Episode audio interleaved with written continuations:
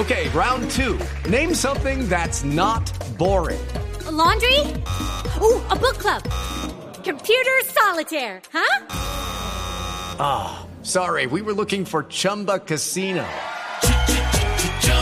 That's right. ChumbaCasino.com has over 100 casino style games. Join today and play for free for your chance to redeem some serious prizes. ChumbaCasino.com. No purchase necessary. Full prohibited by law. 18 plus terms and conditions apply. See website for details.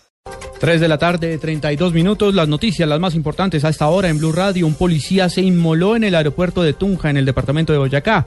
La noticia la tiene a esta hora Gonzalo Jiménez.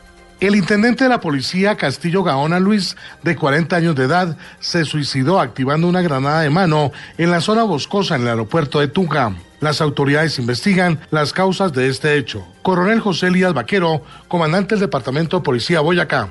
Esta persona de la siguiente departamento, con 19 años de servicio, casado con dos hijos y pues lamentablemente se suicida activo. Lo único que se sabe es que la SIGIN estaba investigando la venta de algunos explosivos encontrados en Bogotá y al parecer estos elementos de uso privativo de las fuerzas militares y de la policía fueron vendidos en la ciudad de Tunja. Desde la capital del departamento de Boyacá, Gonzalo Jiménez, Blue Radio.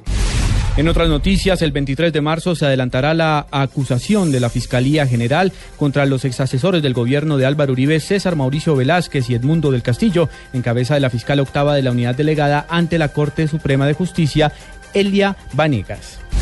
Al 15 de enero de 2016, 6 millones de dólares fue la inversión colombiana en el exterior. Cabe recordar que durante todo el año 2015 se devolvieron 738 millones de dólares de recursos de nacionales en el extranjero.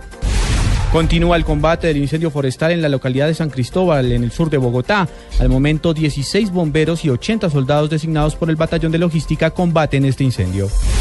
Y en información internacional, mucha atención, se acaba de presentar un fuerte movimiento telúrico en Chile, en la región de Valle, 5.3 grados en la escala abierta de Richter. Por el momento no se reportan daños ni personas afectadas. Además, en otro campo de la información internacional, en Brasil, la Fiscalía de Sao Paulo emitió una orden para que el expresidente Luis Ignacio Lula da Silva testifique el próximo 17 de febrero para aclarar por qué un apartamento supuestamente de su propiedad no fue declarado como patrimonio, lo que constituye un delito de blanqueo de dinero en el presunto escándalo por corrupción de la firma Odebrecht.